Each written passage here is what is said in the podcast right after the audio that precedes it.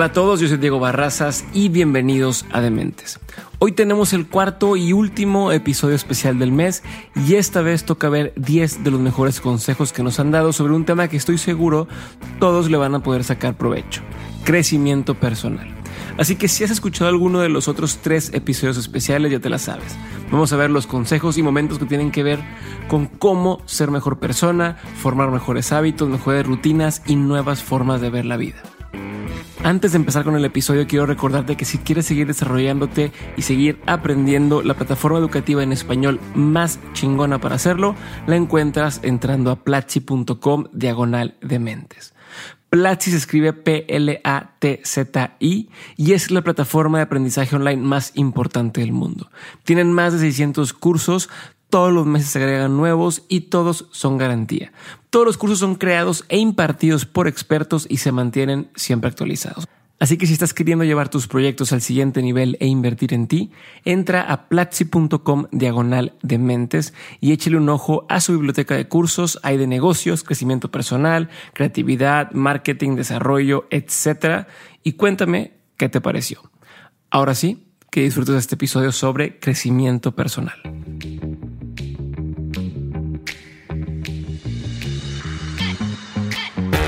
Vamos a empezar el conteo de hoy con un tema que tiene que ir de cajón si hablamos de crecimiento personal. Y este tema es la felicidad. Para hablar de esto viene Adolfo Franco, productor de la película de Cantinflas y además productor de Riendo por la Vida, el primer festival de comedia en Monterrey. Adolfo nos platicó cómo la felicidad se puede aprender así como aprendes a andar en bicicleta. Y además nos explicó el modelo PERMA para saber cuáles son los componentes básicos de la felicidad. Hay gente, cabrón, como tal Ben Shahar o como, Martin Seligman, que son psicólogos, que en una hora te enseñan a no a ser feliz, pero te enseñan el camino a ser más feliz. Y la neta, la felicidad es algo que se puede aprender. Y eso es bien raro, güey, pensarlo. O sea, pensar, ¿cómo, güey? O sea, yo puedo mañana ser más feliz, sí, porque es algo que puedes aprender. Así como mañana puedes aprender a andar en bici. Explícame un poquito más de eso, porque de hecho yo lo pienso ahora que tengo un bebé, tengo de dos meses. Yo también lo pensé cuando tuve hijos. Y lo veo y se ríe o, o sonríe y se ríe y dices, a ver, nace riéndose o me está copiando la risa. Se está copiando la risa. Exacto. Y, y cómo se entre más me río, más se ríe el güey. Y, y es esta cosa de cómo le enseñas a alguien a ser feliz. También le decía, ¿cómo le enseño a querer. O sea, ¿cómo le enseño a, abrazar y... ¿Verdad que cuando nacen te pones todas esas dudas? bueno, ¿Qué pedo? ¿Cómo le hacen? ¿Cómo le hacen para... La felicidad, te lo voy a decir, te lo voy a resumir. La felicidad en pocas palabras, hay varias teorías, pero la psicología positiva lo que hace es, en lugar de estudiar a la gente que está mal, a la gente que está en menos cinco y ponerla en cero, empezó a voltear a ver a la gente que estaba en más 10. O sea, decir, a ver, ¿cómo este cuate salió del holocausto y salió bien, güey? ¿Cómo este chavo que nació en este barrio en, Brooklyn llegó a la NBA, güey? ¿Qué, tiene este cuate? Y empezaron a, experimentar el tema de la resiliencia y del agradecimiento y del mindfulness y de todo esto que ahora está, está como de moda. Y empezaron a hacer ciencia, güey. No estoy hablando de autoayuda y de Jordi Rosado, estoy hablando de, de ciencia, ¿no? Entonces, hay un modelo de la universidad. Sí, güey. O sea, no estoy hablando de alguien que, cree que te va a decir cómo ser feliz, sino es alguien que sabe, güey. porque, lo, porque tuvo un grupo de control y un grupo y estos güeyes resultaron más felices. Para empezar, tienes que entender que la felicidad es más parecida a la paz que a la diversión. O sea, ir a un antro, güey, y, y pedir una botella y estar con tus amigos tiene una consecuencia el otro día. Por eso eso se le llama diversión. Vas, te diviertes, pero la mayoría de la gente que hace eso no está encontrando la felicidad. Al revés, está huyendo de la felicidad. Estás distrayendo. Es una distracción. Me entretengo en algo. Pero el otro día estás peor. La felicidad es una cosa. El vacío del domingo que le dicen así de. Pues la felicidad es una cosa que es que trabajas todos los días, como el amor, como el matrimonio, como muchas cosas, como la salud física. Y la psicología positiva es como si es como decir voy a ser un Iron Man en mi mente, no? Es prepararte psicológicamente para tener una buena salud. Ok. Entonces, la felicidad en, el modelo de, Seligman, y yo no lo explico muy bien porque no tengo la maestría, pero se basa en, cinco ejes que se llama PERMA. PERMA es positiveness, o sea, pensar positivo, güey. O sea, porque estamos, nosotros los cerebros humanos estamos hechos para, pensar retener lo, negativo antes que lo positivo. Tú puedes reconfigurar tu cerebro todas las noches. Agradece tres cosas que te pasaron en el día y vas a empezar a cambiar, a modificar en qué pone atención tu cerebro. Entonces, ¿puedes modificar y, tener una mente más positiva? Sí, güey. Puedes aprender a hacer eso. Entonces, positividad. La E es engagement, que tiene que ver con lo que tú haces, o sea, encontrar esta materia que es la que más te apasiona y la que más te hace pensar que el tiempo no pasa o que pasa muy rápido. La R es relationships, es mientras más relaciones positivas tengas, mejor. El otro día estaba escuchando a Esther Perel, no sé si la conoces, hablando que sea uno de es que la autoestima y yo puedo crear mi propio, mi autoestima, no? Yo me quiero a mí demás, pero mucho de tu personalidad va en relación con tus relaciones, porque no descubres quién eres hasta que estás con más gente. Digo que solo en un cuarto blanco tengo una persona. No, güey, tiene que ver con la interacción. Tiene que ver con la interacción. Entonces, lo que dicen las relaciones. Sí, entonces eh, el único estudio longitudinal que se ha hecho que lo hizo Harvard, la única, así, de 75 años que investigaron las mismas personas, la única conclusión real es que mientras más relaciones tengas, más, más tiempo vives. Okay. Entonces, relationships. La M es meaning, es significado. significado algo. Propósito. Y de cada una hay técnicas bien claras de que, o sea, te puedo poner un test y hoy ya sabes eh, tu, propósito. Y la A es achievement, que es la que más se parece al tema laboral, que es pues tener metas claras y lograrlas. Digamos que de lo que nos vende el maldito capitalismo, el mundo eh, occidental, que es tienes que tener este carro, si hay algo que te da felicidad de eso, el logro de tener algo. Pero si no tienes las otras, güey. O sea, si por lograr. Si por lograr eso ves el mundo negativo, porque como tú te chingaste a alguien, crees que todos te van a chingar. No tienes relationships. No tienes relationships, güey. No tiene significado tu vida más allá del dinero. Pues, o sea, si pierdes las otras cuatro letras, güey, por la A que es achievement, perdiste todo, cabrón. O sea, no entendiste el juego. El juego.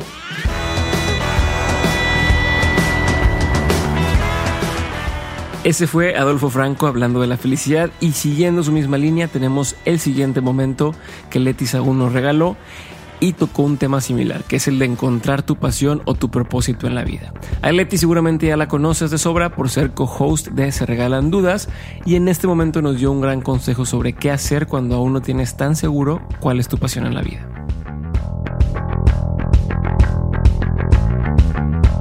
¿En qué trabajabas a los 16? Empecé en una notaría, porque primero, según yo, quería estudiar leyes. Entonces ahí empecé. Luego estuve en uno de catálogos de zapatos. Luego estuve en el equipo de fútbol. Y así como que me fui rotando. En realidad hacía el trabajo que fuera, como para ir aprendiendo, porque todavía no sabía qué quería en la vida. ¿Y, crees que eso es importante? O sea, ¿crees que de esa manera descubres qué quieres o lo que no quieres? O sea, hubiera sido distinto si no hubieras hecho todos esos trabajos tu camino ahorita? Mira, te voy a decir, creo que hay, hay dos tipos de personas. Hay quienes lo tenemos claro desde un principio y seguimos esa luz. Hay quienes lo tenemos claro, pero nos nublamos un poco en el camino, que fue mi caso, y tienes que regresar como a la raíz. Y hay quienes no lo tienen claro, y creo que para quienes no lo tienen claro es súper, súper buena opción seguir tu curiosidad. Todas esas cosas que empiecen a despertar tu interés, que te llamen la atención, que no sepas qué estudiar, que puedes empezar, yo siempre digo, como becario, como practicante o incluso haciendo trabajitos aquí y allá para verdaderamente ver. Yo solamente trabajando en la notaría me di cuenta que no quería ser abogada definitivamente porque tenía idealizada esta idea de ser abogada. Pero a lo mejor si nunca hubiera ido a la notaría hubiera ah, terminado estudiando leyes, yo qué sé. Entonces creo que sí hay personas a las que les serviría mucho estar probando diferentes cosas. Si tú sabes que tu pasión es la fotografía y eso te quieres dedicar, no le veo el caso que vayas a hacer una práctica a una notaría.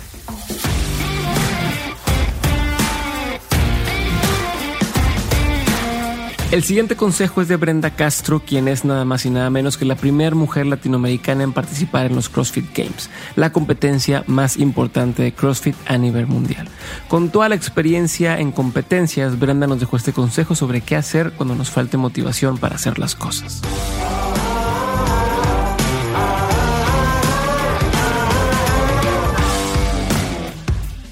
Quiero hablarte un par de temas aparte de, esto que estamos hablando y, quiero también saber cómo te mantienes pues motivada, ¿no? Imagino que llegan puntos en los que te dan eh, bajones del mismo tema del entrenamiento, a lo mejor entre competencias o lo que sea que digas, no, pues que tengo sueño, tengo hueva, quiero, este, todos están de vacaciones y yo estoy aquí entrenando o viene Navidad y quiero estar rico en mi casa.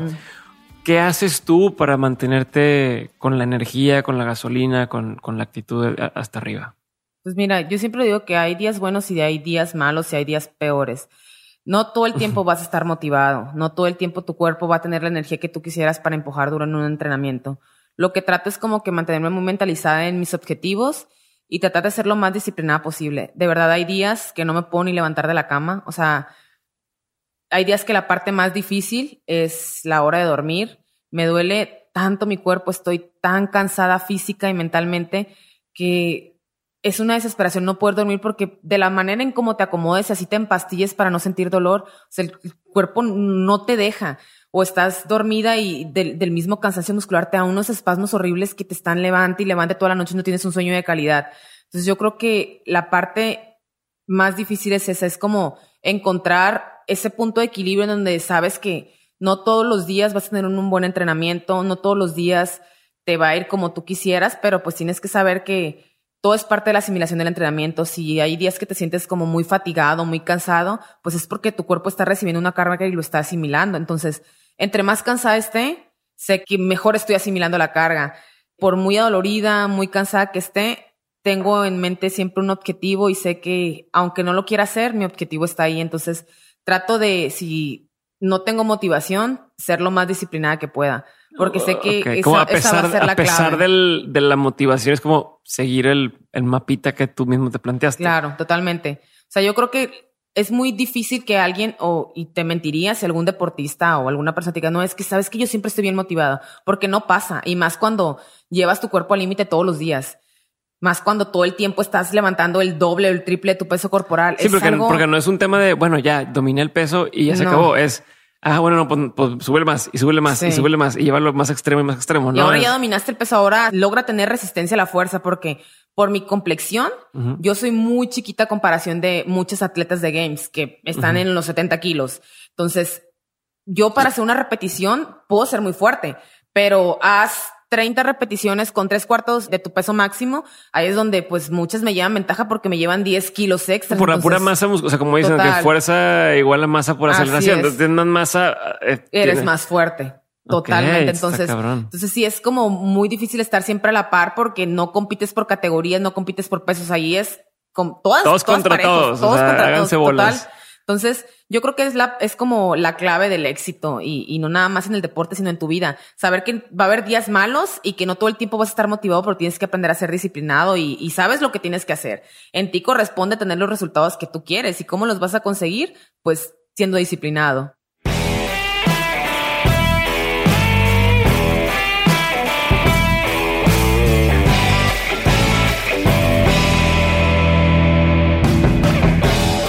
El crecimiento personal implica conocerse a uno mismo y entender nuestro propósito y lo que nos mueve.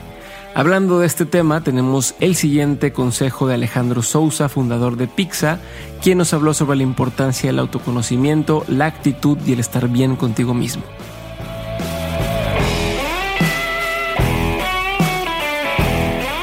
¿Cuáles serían así tres aprendizajes que quisieras tener siempre presentes? Yo creo que el primero es lo importante que es el autoconocimiento. Creo que los, los grandes, eh, las grandes ideas, los grandes momentos de mi vida han sido cuando estoy conmigo, eh, tratando de entender quién soy y qué es lo que me mueve. ¿no? Después es que me dediqué mucho a vivir en otros países, me dediqué a viajar. ¿no? Entonces, el, como que esta prioridad al autoconocimiento y la búsqueda de experiencias viscerales de autoconocimiento. Creo que es, es algo que a mí me ha funcionado mucho. Dos, que la relación contigo es la más importante porque de ahí eh, vienen las relaciones con todos los demás y que lo que más debería de trabajar todo mundo es su actitud. Creo que lo que más cambia cualquier espectro en el que te encuentres es esa actitud y la trabajas a diario, son unas herramientas mentales que te permiten hacer de cualquier situación o un logro o un aprendizaje, lo que sea. La actitud es lo que te va a dar como que esas herramientas que necesitas para salir adelante. Entonces, trabajenlo a diario, trabajen en ustedes mismos, en su relación consigo mismo, conózcanse y pues sí, no tengan miedo a ser realmente quienes son sin compartamentalizar esa expresión de lo que ustedes son.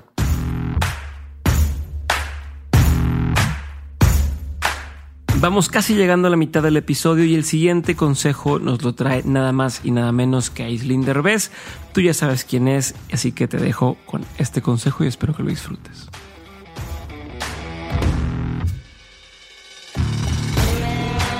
Si tuvieras que quedarte con tres aprendizajes que no quisieras que nunca se te olvidaran, ¿cuáles tres serían?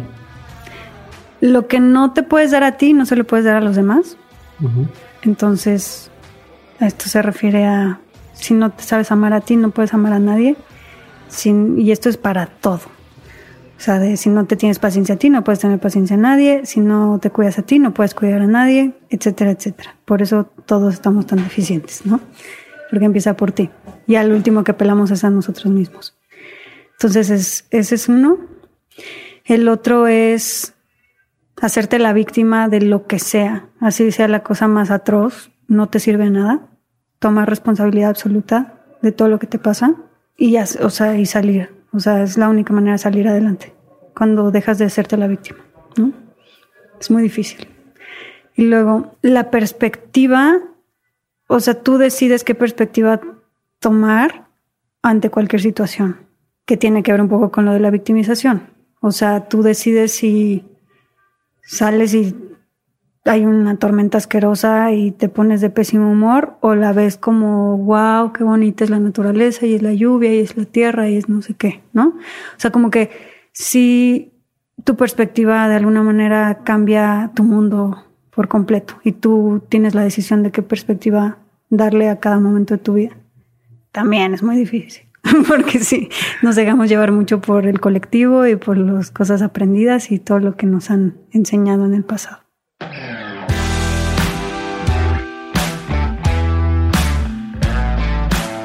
El siguiente consejo es de Daniela Guerrero, quien es fundadora de Rodina Yoga y host del podcast Siempre hay flores. Aquí Daniela nos habla sobre la importancia de liberarte de las etiquetas y no dejarte encasillar en ninguna caja. Escucha lo que nos dijo Daniela.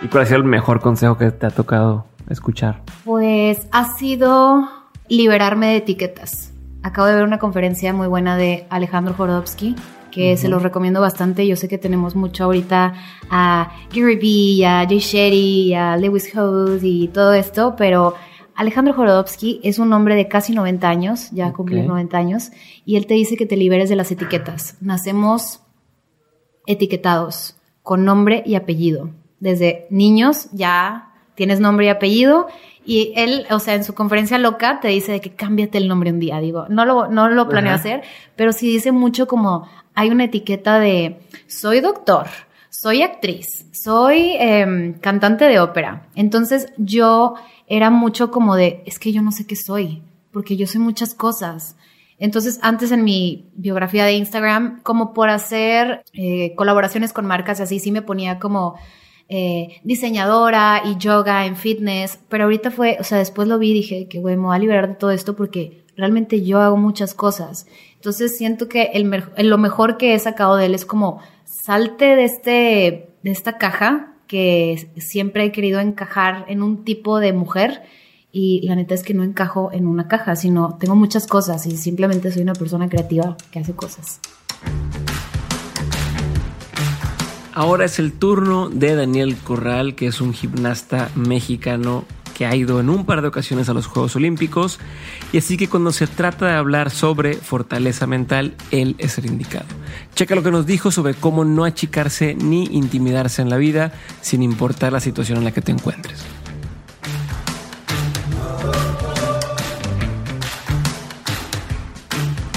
La gimnasia es un deporte muy bonito, pero a la vez pienso que, que, más que un deporte que requiere muchas cualidades físicas, requiere muchas cualidades y mucha fortaleza mental. ¿Y cómo le haces? Porque quiero, voy a querer meterme también muy detalle a eso, pero quiero aprovechar el tema de los Juegos Olímpicos y cuando fuiste. ¿Cómo le haces para estando ahí? Me imagino que, como dices, es un momento que nunca se lo ves en los, en los sueños y en la tele y dices algún día, algún día, ya estás ahí parado. Sí. ¿Cómo le haces para no achicarte? No sé cómo palabras. Estás como dices, enfrente Claro. de pura gente que también está ahí y dices, son todos los mejores. Pero a veces, pues quieras que no, pues no sabes el otro si se siente como es su primera vez o no. Entonces, no sé si te Claro. pasa. Seguro me pasó a mí estar en un evento, no olímpico, sino de negocios y demás, y donde dices, pues yo Sí. soy el más nalga aquí por, por tú solo, ¿no? Como dices, güey, no mames, yo veo a esa persona en la tele y yo veo a esa persona en la tele o yo veo a este Claro. cuate tal. ¿Cómo le haces para salir y no dejar que eso te afecte o, o- o no dejar intimidarte o si te intimida, qué pasa y cómo le haces? No sé.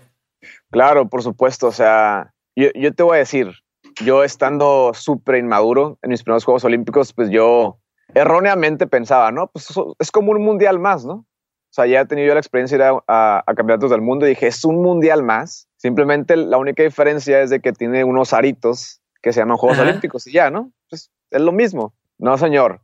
Es, o sea, esos aros olímpicos son lo más imponente que te puedes imaginar. Y justamente pues una de mis cosas que siempre quiero hacer en todo lo que hago, en este caso hablando específicamente de la gimnasia, pues es hacer historia, ¿no? Y que es hacer historia, es atreverse a ser el primero en lograr algo o en alcanzar algo en la vida, ¿no?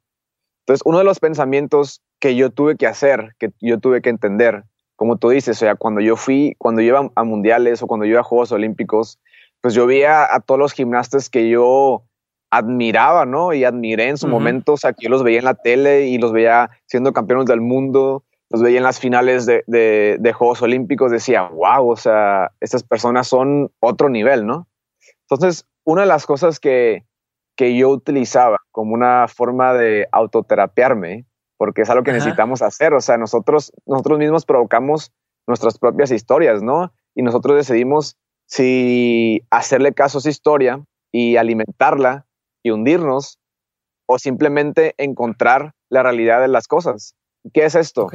Todas esas personas que nosotros admiramos, todas esas personas que nosotros vemos en la tele, que han tenido éxito y que ahora son maestros en su área, que le han dedicado muchos años, en algún momento de sus vidas fueron amateurs, fueron principiantes en su área.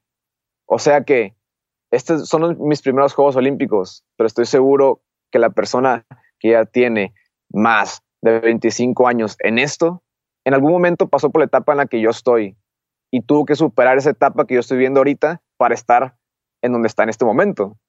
Ujú. Simplemente cada quien hace cuenta que corre su propia carrera, ¿no? En la vida. Cada quien tiene sus propios tiempos, ¿no? Entonces, Ok. A mí en ese momento uno tiene que entender que mi tiempo ahorita es ser principiante y atreverse a pensar en grande y atreverse a que una persona, aunque tenga muchos más años de experiencia, tú tienes la capacidad, tú tienes todo lo necesario para poder estar a su nivel y enfrentarse y poder superarlo a esa persona, pero más importante, poder superarte a ti mismo. Yo creo que eso es lo más importante, entender que cada quien tiene su propio ritmo, los tiempos de cada persona, de cada vida son totalmente diferentes, al igual que las condiciones.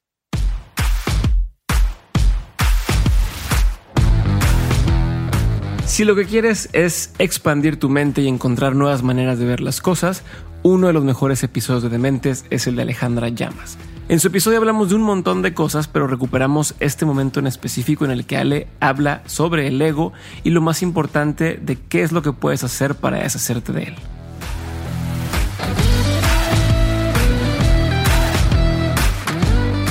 ¿Cómo le haces eh, para conocerte? Digo, ya estamos hablando así más en, en- en- en- en lo que más dominas y entramos en materia.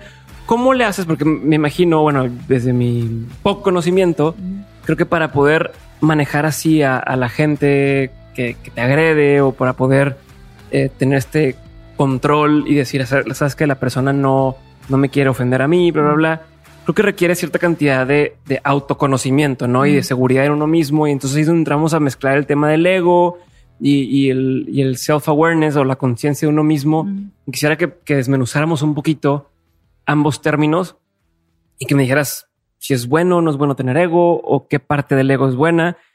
Y después, cómo me conozco más a mí mismo, ¿no? Como qué herramientas puedo tener para tener más self-awareness. Ok. Entonces. Dice 100 preguntas en una, ¿verdad? No, estoy- no, te entiendo perfecto. Eh, El ego, la traducción más sencilla que puedes tener del ego es que es una creencia o un pensamiento que está sentada en el miedo, en el desamor. Y como nuestra esencia o nuestra naturaleza es como un estado de gracia que está más en paz, más en, más como si fuéramos como el perrito que está contento. Ese es más también nuestro estado de gracia. Pero a nosotros nos dieron este regalo que es un diálogo interno que de alguna manera lo programamos en esta conversación egoica que está sentada en el, en el miedo, en la separación. Y en los últimos años fomentamos mucho esto de la competencia, el ataque, la inseguridad y pensar que somos este personajito. Y eso nos ha vuelto como muy apegados a nuestras historias e identidades de ego, que son eh, todas las identidades que están en nosotros que viven de, pues de los miedos, del ataque, de la separación, de, de competir, eh, sobre todo con nosotros mismos. Ok. Entonces, eso es, eso es el ego. El ego depende de una conversación. O sea, tuya, no es, tuya, propia. propia. No, no es algo que vive allá afuera, no es como dicen, ¿cómo domino al ego? No, no lo dominas. Te das cuenta que el ego para vivir te necesita, porque es una conversación paralela que te aleja de, tu amor natural.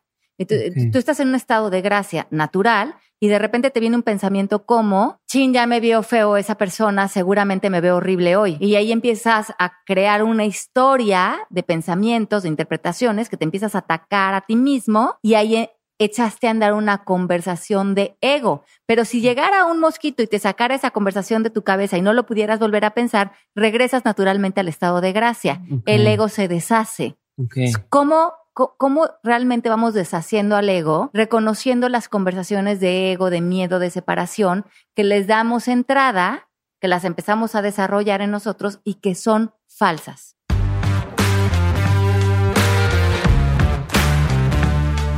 Una de las claves para seguir creciendo es siempre seguir aprendiendo. Y si queremos hablar de aprendizaje, no puede faltar un momento de pato bichara de Colectiva Academy checa el consejo que nos dio Pato para poner manos a la obra y empezar a aprender eso que siempre has querido.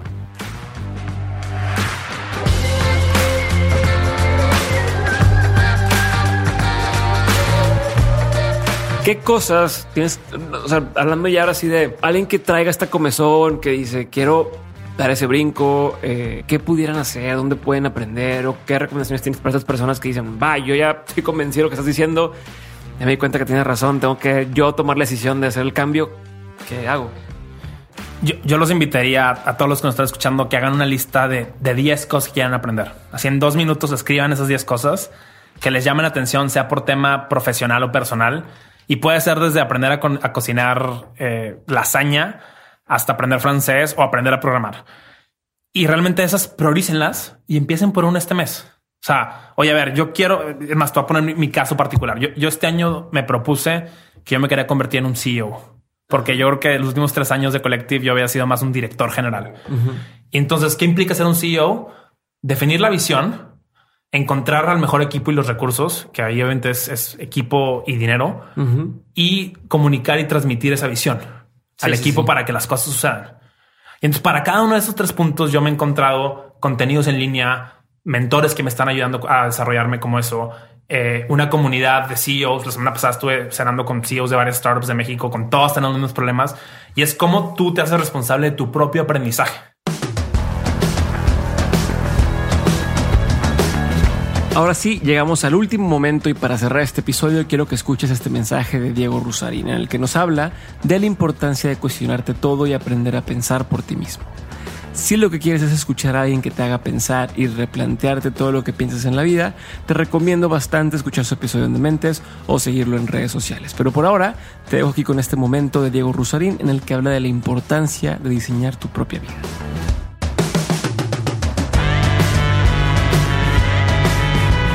Quiero irme un paso más atrás. Sé que te gusta mucho la filosofía. Entonces quiero como entender la importancia de ese pedo, ¿no? Mucha gente toma la filosofía como si fuera qué hueva. una cosa o como qué hueva o como un concepto extremadamente abstracto y para qué le dedico tiempo a eso si nunca lo voy a entender, ¿no? Entonces quisiera que me ayudaras a, a bajarlo y entender por qué me debe interesar la filosofía y de ahí agarramos. Híjole, son 152 motivos, pero vamos a... no, no, te creas. Eh, ¿Qué pasa? Eh, yo veo como Obviamente, y no soy filósofo, ¿no? O sea, me, inter- me Claro. interesa mucho la filosofía desde muy pequeño, siempre he sido sumamente curioso. Y, y todo esto que dices de pues mi perfil raro y lo, lo extraño que ha sido mi carrera profesional y mi rumbo profesional, de alguna manera está conectado con mi confort de navegar en la ambigüedad. Y creo que de ahí también la parte de por qué me gusta la filosofía y por qué siento que la gente se beneficiaría de entender algo de filosofía en su día a día. Y no lo digo en el sentido de, oye, tienes que leer tantos libros de filosofía o empieza por República de Platón, ¿sabes? No, no, no, no, no lo veo así. O sea, si no vas a ser filósofo, pues ¿para qué? Pero sí hay algo muy importante por detrás de la filosofía, que es el pensamiento crítico. Y eso es lo que promuevo. O sea, más bien lo que tienes que enseñarte, aprender, es aprender a pensar. Y tienes que aprender a entender el mundo.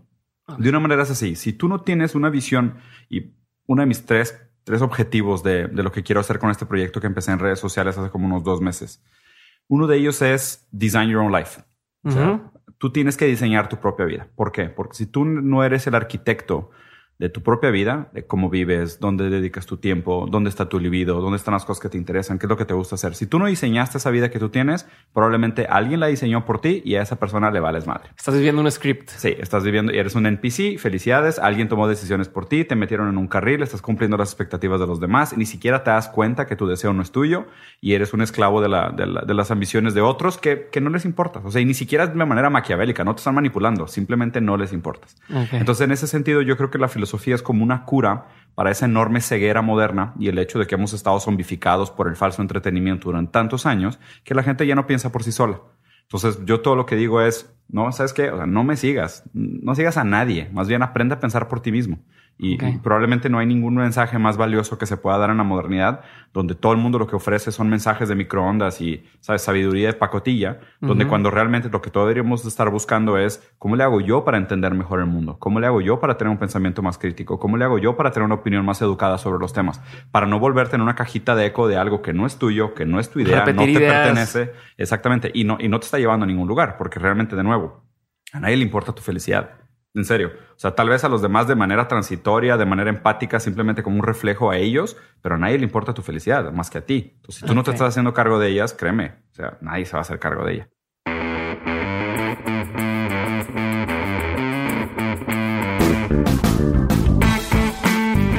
Gracias por haber llegado hasta el final y haber escuchado este episodio especial de Dementes.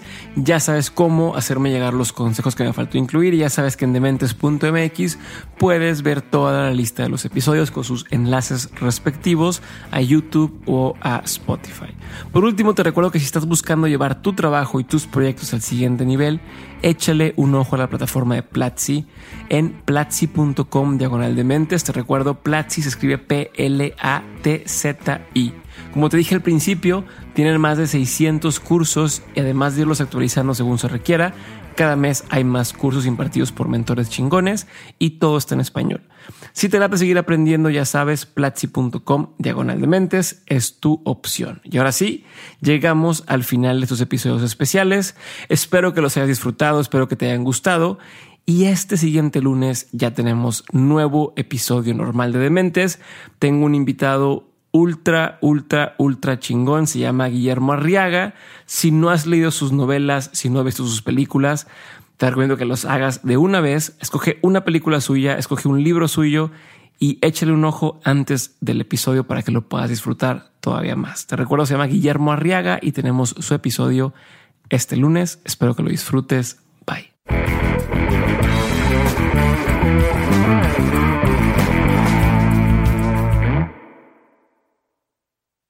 Judy was boring. Hello. Then Judy discovered ChumbaCasino.com. It's my little escape. Now Judy's the life of the party. Oh, baby, Mama's bringing home the bacon. Whoa, take it easy, Judy. The Chumba life is for everybody. So go to ChumbaCasino.com and play over 100 casino-style games. Join today and play for free for your chance to redeem some serious prizes. ChumbaCasino.com. No purchase necessary. Void where prohibited by law. 18 plus terms and conditions apply. See website for details.